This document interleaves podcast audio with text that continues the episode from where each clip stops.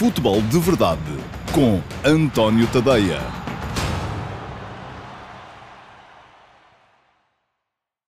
Olá, muito bom dia a todos. Este é o QA de sábado, dia 30 de uh, janeiro de 2021.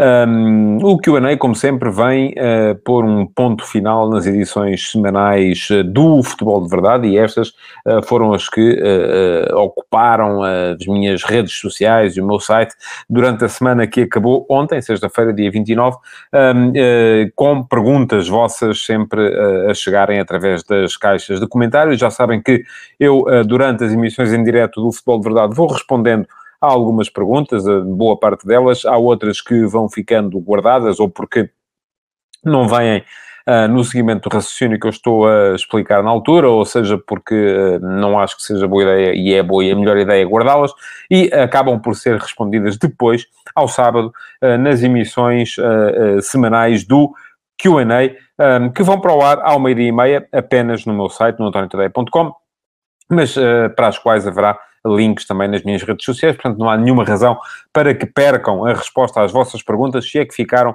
à espera desde uh, as edições regulares do uh, Futebol de Verdade durante a semana. Ora bem, hoje temos, uh, não temos perguntas sobre Futebol Clube do Porto, nem sobre o Sporting Clube Braga, e a razão é muito, muito simples, é que, como acontece todas as semanas, esta edição do Q&A é gravada à sexta-feira, portanto é gravada à sexta-feira ao final do dia, e um, o Flóculo Porto e o Sporting de Braga ainda um, jogaram, para quem me está a ver, vão jogar para o momento em que eu estou a gravar, e corria aqui sérios riscos de fazer figura de urso, uh, se viesse dizer algumas coisas que depois uh, ficavam claramente uh, ultrapassadas pela... Uh, pela atualidade. Portanto, não há Clube Porto, não há Sporting Clube Braga neste Q&A, há muito Sporting Benfica, porque vai haver derby na próxima segunda-feira, e muitos de vós estão naturalmente pendentes do que vai acontecer nesse jogo. Há uh, muito Boa Vista também, e há Premier League, porque já se sabe que o campeonato inglês está sempre a, a mexer com as emoções dos adeptos de futebol em Portugal. Ora bem, vamos então começar, perdão, com as perguntas eh, selecionadas para hoje. E a primeira vem do Miguel Gonçalves. Olá, Miguel, bom dia, obrigado pela sua pergunta. Pergunta-me o Miguel, acha que o Sporting, devido ao facto de só ter jogos para o campeonato, pode sair beneficiado em relação aos outros adversários? A pergunta depois continuava, era mais extensa, mas uh, uh, vamos chegar por aqui, porque já temos aqui pano para mangas. Um, pois bem, Miguel, acho que sim. Uh, Parece-me evidente que isso pode acontecer, não é? Uma equipa que tem uma semana inteira para preparar um jogo eh, vai naturalmente chegar a ele em condições melhores do que uma equipa que não tem, que tem apenas dois, três dias para o fazer, porque já sabe que uma equipa que joga de três em três dias, no primeiro dia faz recuperação, eh, no segundo faz eh, já um treino pré-jogo e ao terceiro está a jogar. Portanto, não tem as mesmas condições. Agora, isto não quer dizer, como é evidente, um, que caso o Sporting venha a garantir supremacia, uh, que seja, primeiro, só por causa disso, e em segundo lugar, que seja injusto por causa disso. De outra forma, também podíamos perguntar, e eu vou pegar na sua pergunta, e podia dizer assim, acha que o Sporting, devido ao facto de não ter receitas das competições internacionais, pode sair prejudicado em relação aos outros adversários? E eu também lhe diria que sim pode, porque não tem o mesmo dinheiro para poder investir no mercado, para poder contratar jogadores, e portanto a realidade é toda ela muito mais complexa do que muitas vezes estes raciocínios podem fazer uh, querer parecer. Uh, portanto, há fatores que têm a ver uh, com o afastamento do Sporting das competições internacionais e da Taça de Portugal que podem favorecer a equipa, há fatores que têm a ver também com o mesmo afastamento das competições internacionais que podem desfavorecer a equipa e a verdade está sempre ali no meio. É a melhor, é, é, é, tem a ver com a forma como o grupo de trabalho é capaz de, de conviver com os fatores que, que o favorecem e com os fatores que o desfavorecem. Neste momento, e até este momento, o Sporting tem convivido bem com os fatores que o desfavorecem e com os fatores que o favorecem. Porquê? Porque, não tendo mesmo a mesma capacidade de investimento dos rivais, acabou por encontrar dentro de portas, nas suas equipas de formação, jogadores de qualidade que lhe estão a dar um, também capacidade para conseguir bons resultados. Uh, mesmo tendo em conta que está a jogar apenas de uma vez, uma vez por semana. Segunda pergunta de hoje também tem a ver com o Sporting e vem, para o, vai do, vem do Telmo Silva. Olá, Telmo, bom dia, obrigado pela sua pergunta. Pergunta-me o uh, Telmo, hoje o Sporting, uh, e creio que seja caso consiga ganhar e ficar a seis pontos, uh, isto a pergunta foi feita antes do jogo com o Boa Vista, portanto o Sporting sim ganhou e ficou a seis pontos, antes do derby. Se o Sporting ganhar ao Benfica no derby, fica a nove pontos, o Benfica fica fora do título? Pergunta-me o Telmo. Olha, Telmo, acho que não. vamos lá ver. No ano passado, Uh, por esta fase da época, uh, o uh, Flóculo Porto estava a 7 pontos do Benfica.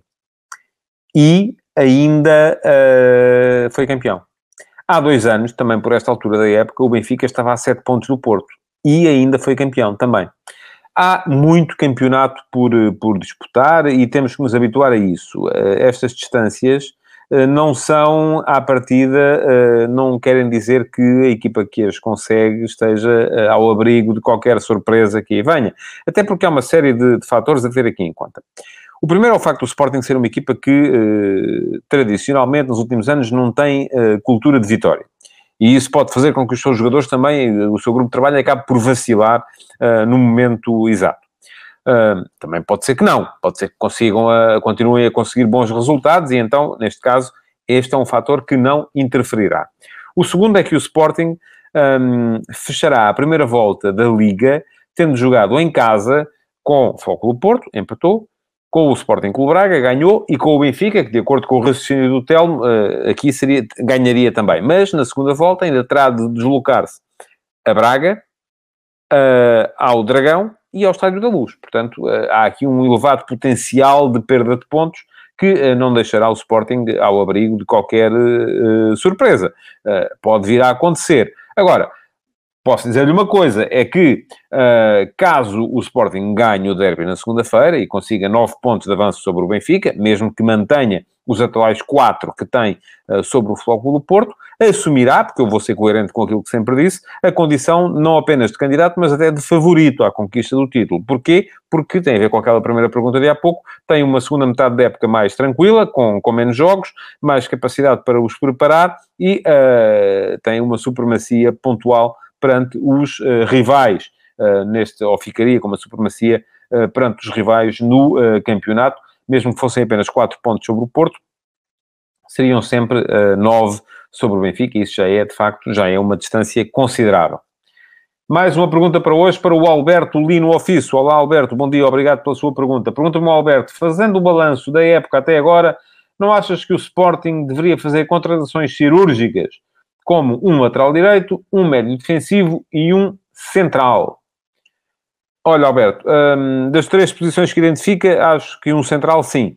Uh, acho que sim, que faz falta. O Sporting não tem muitas uh, soluções para jogar como, como, como central. Uh, para jogar como lateral direito, enfim, Porro é e será titular desta equipa do Sporting nos tempos mais próximos. Podemos dizer assim, ah, mas falta ali uma alternativa, alguém que possa jogar uh, nos dias em que o Porro, e aqui já não se vai colocar até final da época tanta questão da gestão física, mas pode colocar sempre a questão dos castigos ou das lesões. Um, e, portanto, um, convém ter uma boa alternativa e não, não creio que seja o Gonçalo Plata, precisamente por ser canhoto, acho que não fica tão bem naquela, naquela posição. Mas há, há, há jogadores que podem fazer aquele, aquele lugar na, na, na equipa do Sporting e, e, enfim, um, já não vou sequer falar de Ristovski e Rafael Camacho, que estão, estão proscritos para o, para o treinador, uh, mas uh, com certeza que haverá. Agora, uh, não me parece tão urgente a contratação, e o médio defensivo também, Palhinha e Mateus Nunes, acho que darão com certeza conta do, do recado. Um, não me parece tão urgente como a contratação de um defesa central, porque aí sim parece-me que jogando com três atrás, a equipa do Sporting tem lacunas que eu já estou a identificar desde o início da temporada. E vou explicar porquê. Porque tem uh, para jogar sobre o lado esquerdo uh, o Fedal, esquerdino, titular, e tem depois o Gonçalo Inácio, esquerdino, uh, alternativa, tem ainda o Borja, que à partida parece que está de saída para poder entrar o Mateus Reis, mas é para a mesma posição.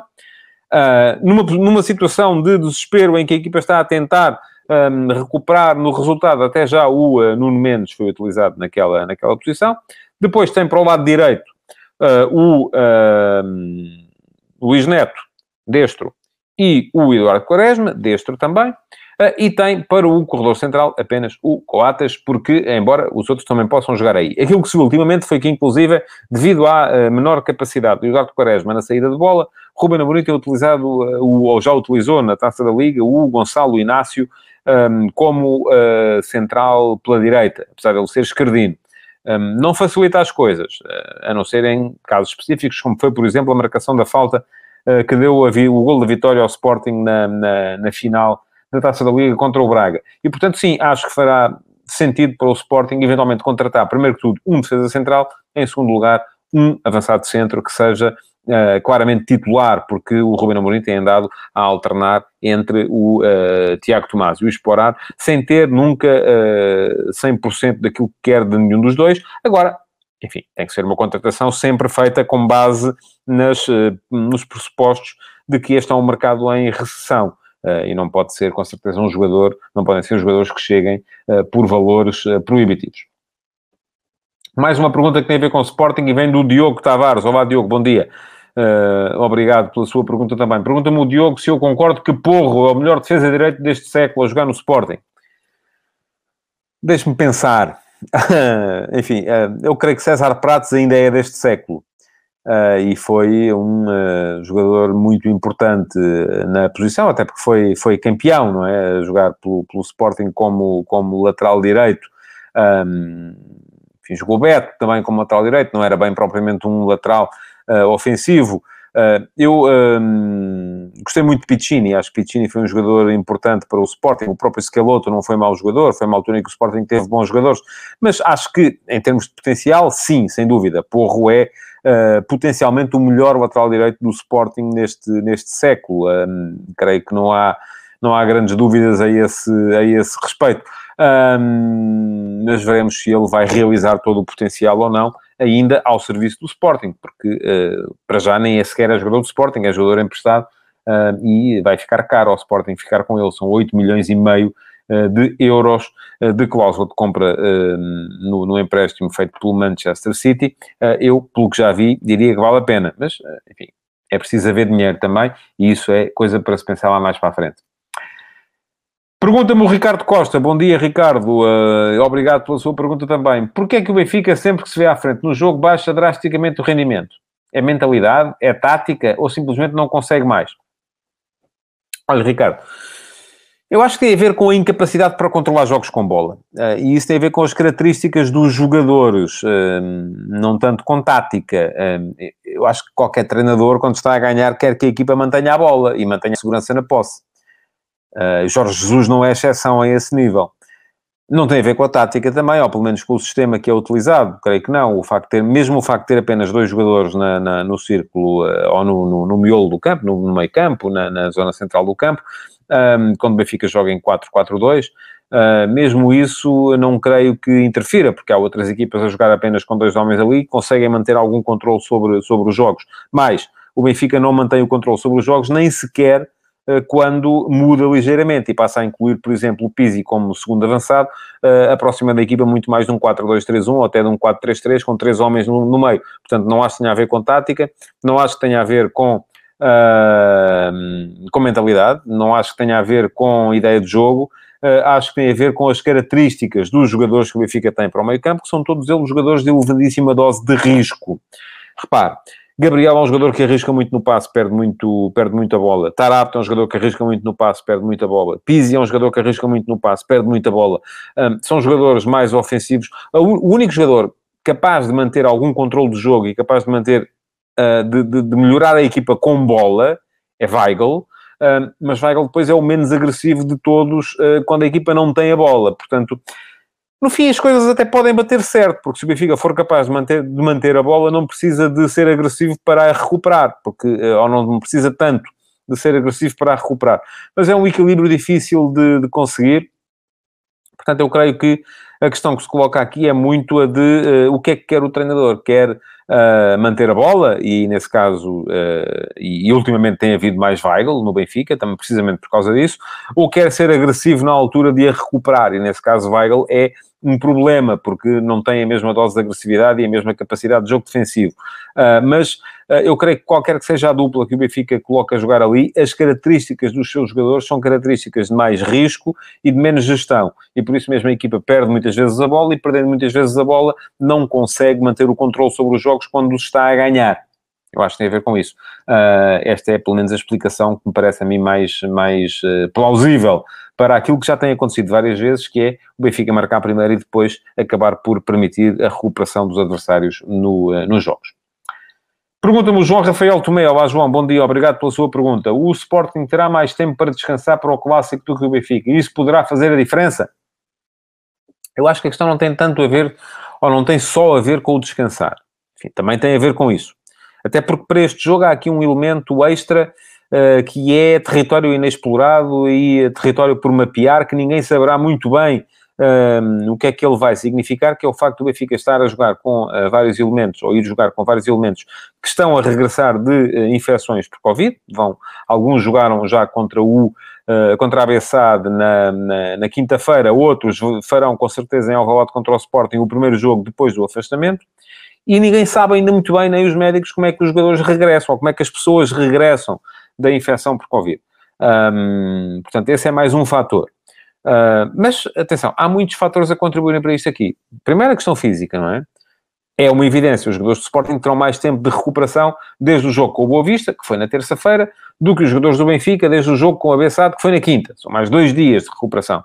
Uh, depois, mas também atenção, é preciso ter em conta que, entretanto, o Benfica tinha tido mais tempo de recuperação entre a meia-final de taça de, da Liga contra o Sporting Clube Braga, que tinha sido na quarta, do que o Sporting desde a final da taça da Liga contra o mesmo Braga, que tinha sido no domingo. Portanto, se formos a ver, na última semana e meia, fizeram o mesmo número de jogos. Portanto, daí a, a, a diferença esbate-se. Agora, depois, a questão que se coloca também é de preparação do jogo. E aí, claramente, Rubino Amorim teve mais dois dias para trabalhar aquilo que quer ver em campo, uh, neste jogo em particular, para acentuar as componentes estratégicas que têm sempre em conta aquilo que é o, uh, uh, o, o, futebol do adversário, do que Jorge Jesus, ainda por cima não estando presente, porque Jorge Jesus está agora ele positivo, infectado com Covid, e portanto os treinos naturalmente têm sido dirigidos por João Deus, o seu, o seu adjunto. e isso também, naturalmente, será um aspecto a favorecer o Sporting. Mas depois há outras questões um, que têm a ver com muitos, outro, com muitos outros temas. O próprio facto dos jogadores estarem a regressar depois de um afastamento devido à Covid, se estiverem em condições físicas, pode funcionar como um, um acrescente motivacional, uh, que pode levar a equipa do Benfica a Uh, ser capaz de mostrar uh, coisas que não mostraria em condições normais. Portanto, há aqui muita coisa que depende de fatores que não são uh, que não são, que são muito, dependem muito de, de caso para caso e, portanto, não são eh, absolutamente uh, objetivos e não são absolutamente claros, uh, não é absolutamente claro como é que cada jogador ou cada equipa ou cada grupo de trabalho pode reagir. Mais uma pergunta para hoje para o Rui Marco Calhas. Olá, Rui, bom dia, obrigado pela sua pergunta também. Pergunta-me o Rui, o Estoril eliminou três equipas da primeira divisão o que acha de uma equipa de segunda divisão que me parece plantel de primeira? Também me parece a mim. Aliás, já o disse aqui depois do Estoril ter ido eliminar o Marítimo ao Funchal, no mesmo campo onde o Sporting, líder da Primeira Liga, perdeu para a taça, o Estoril, líder da Segunda, ganhou para a taça. Portanto, uh, creio que há aqui uh, um aspecto uh, curioso. Agora, aquilo que eu acho é que em condições normais, um líder ou um campeão de Segunda Liga uh, vale mais do que metade das equipas da primeira. Sempre. Um, porquê? Porque não só porque tem melhor equipa, eh, e isso parece-me evidente, mas também porque vem com uma dinâmica de vitória uh, que é muito importante para a forma como as equipas uh, trabalham. Se bem se lembram, o, o falecido Vitor Oliveira dizia muitas vezes que preferia trabalhar na segunda liga do que trabalhar na primeira, porque gosta mais de jogar para ganhar do que de jogar para não perder. e isto também funciona na cabeça dos jogadores, não é? Os jogadores do Estoril que ganham semana sim, semana sim, naturalmente têm uma hum, componente motivacional uh, uh, superior aos jogadores de equipas de fundo da tabela ou de meio da tabela para baixo na Primeira Liga que perdem semana sim, semana não. E isto naturalmente também tem o seu reflexo. De resto, a equipa do Estoril, tal como disse aqui na edição do Futebol de Verdade. É uma excelente equipa, parece-me a mim. Tem excelentes jogadores. Eu destaquei aqui, na altura, um, alguns deles. Um, parece-me que é um investimento muito, muito interessante por parte dos norte-americanos que tomaram conta da SAD e que um, estão ali a fazer um trabalho muito, muito sério, não só na equipa principal, como depois também, por exemplo, na equipa de sub-23, que está a lutar para ser campeã da Liga Revelação e uh, parece-me ser, inclusive, a principal favorita a conseguir o troféu de campeão nacional de sub-23 uh, nesta época, depois de já na época passada o título ter sorrido a uma equipa fora do circuito natural dos, dos três grandes. Mais uma pergunta para hoje, uh, vai para o Márcio Rocha. Olá, Márcio, bom dia, obrigado pela sua pergunta também. Pergunta-me o Márcio, uh, estando a acabar a primeira volta, se o Boa Vista é um dos principais candidatos à descida e o que é que falhou no projeto até agora? Olha, Márcio, um, o Boa Vista está em último, portanto, sim, é um dos principais candidatos à descida. Agora, se me perguntar a coisa de outra maneira, se eu acho que o Boa Vista vai descer, acho que não. Um, e acho que não porquê? Porque acho que há muito talento na equipa do Boa Vista, apesar do plantel me parecer desequilibrado, um, falta qualidade atrás, é essa a ideia que eu, que eu tenho, um, e porque acho que Josualdo Ferreira é um treinador uh, muito competente, capaz de tirar e de fazer crescer esta equipa na segunda metade da época, uh, a ponto de a tirar da posição incómoda em que ela está.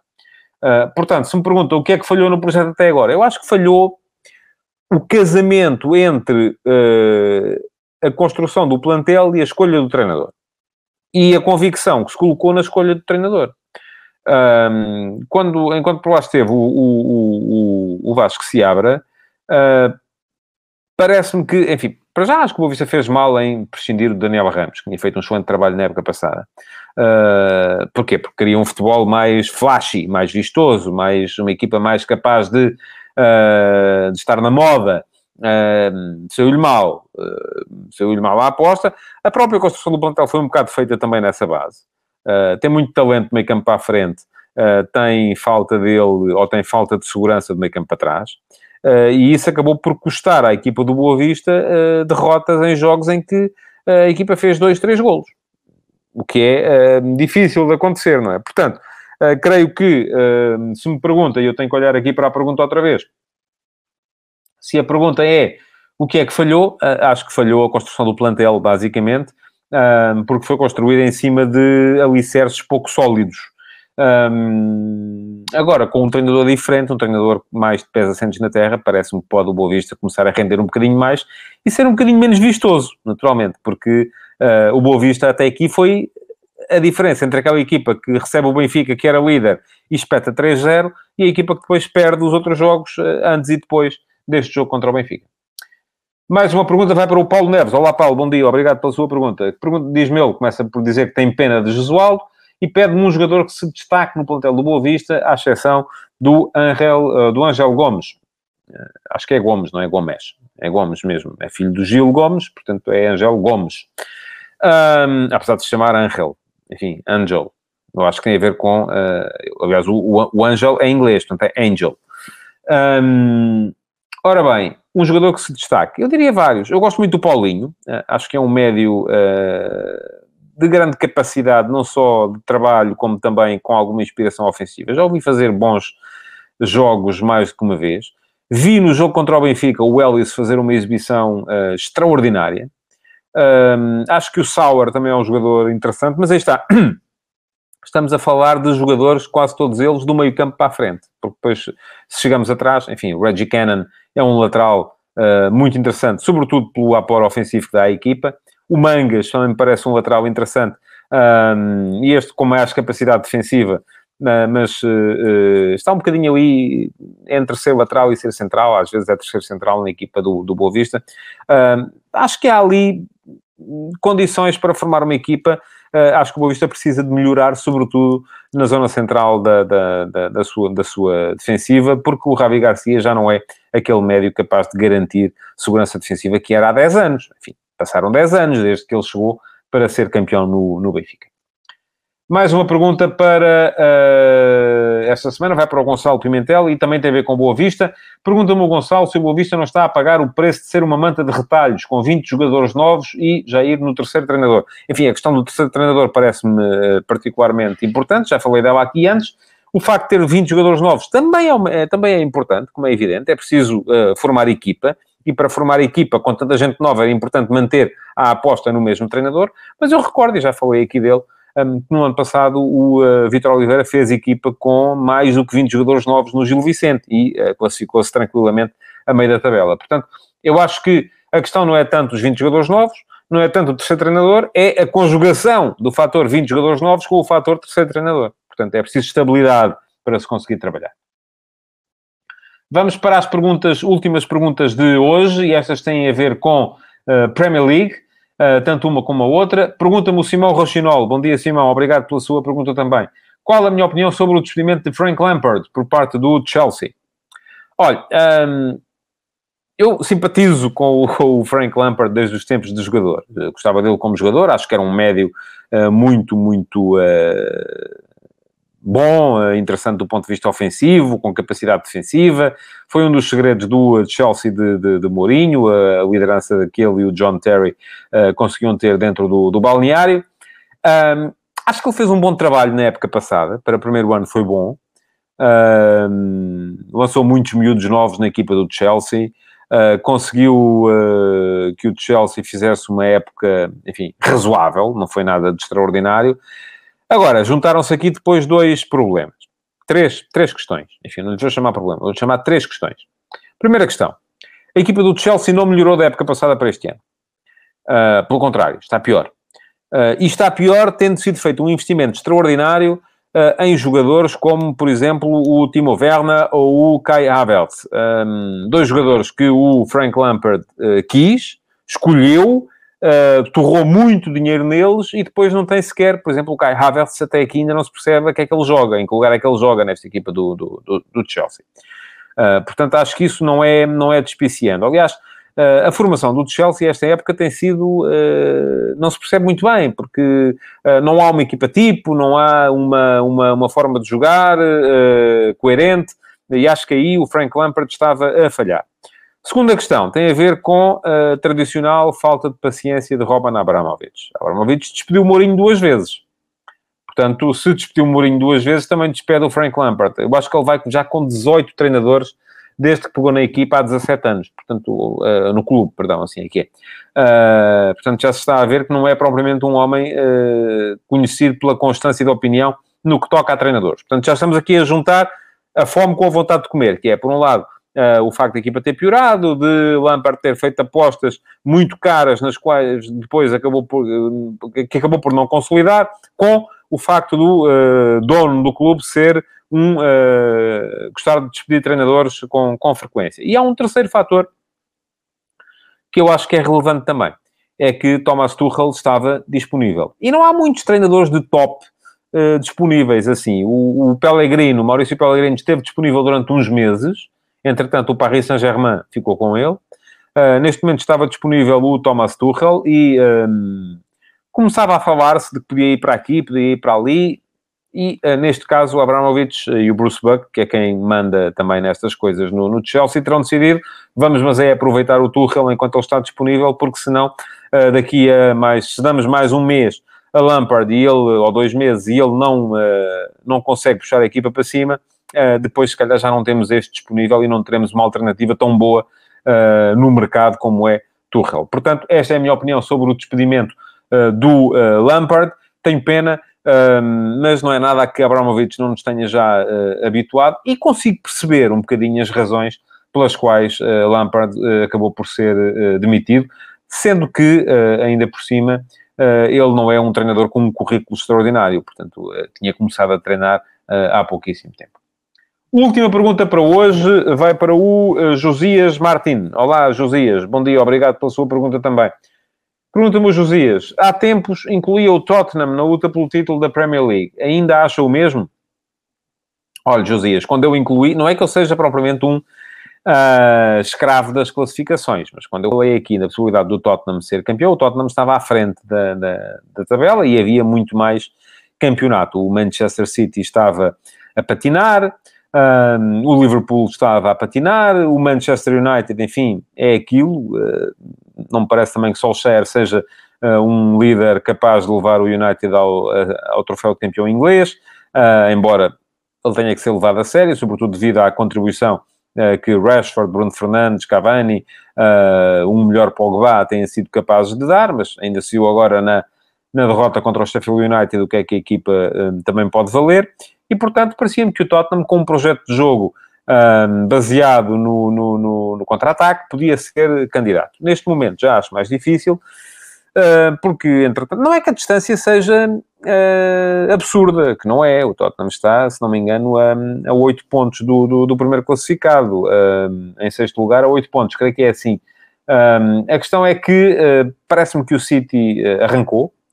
O Liverpool, depois desta vitória da, desta, de ontem, ou de anteontem, contra o Tottenham, também me parece que está parece-me que está também uh, a começar a entrar nos eixos. Um, e, portanto, eu creio que a questão do título em Inglaterra este ano vai ser um bocadinho entre Manchester City e Liverpool, tal como tem sido nos últimos anos, com eventualmente interferência do Leicester, que está muito bem, a equipa do Brandon Rodgers, ou do Manchester United, que tem talento individual de sobra para se poder meter nisso.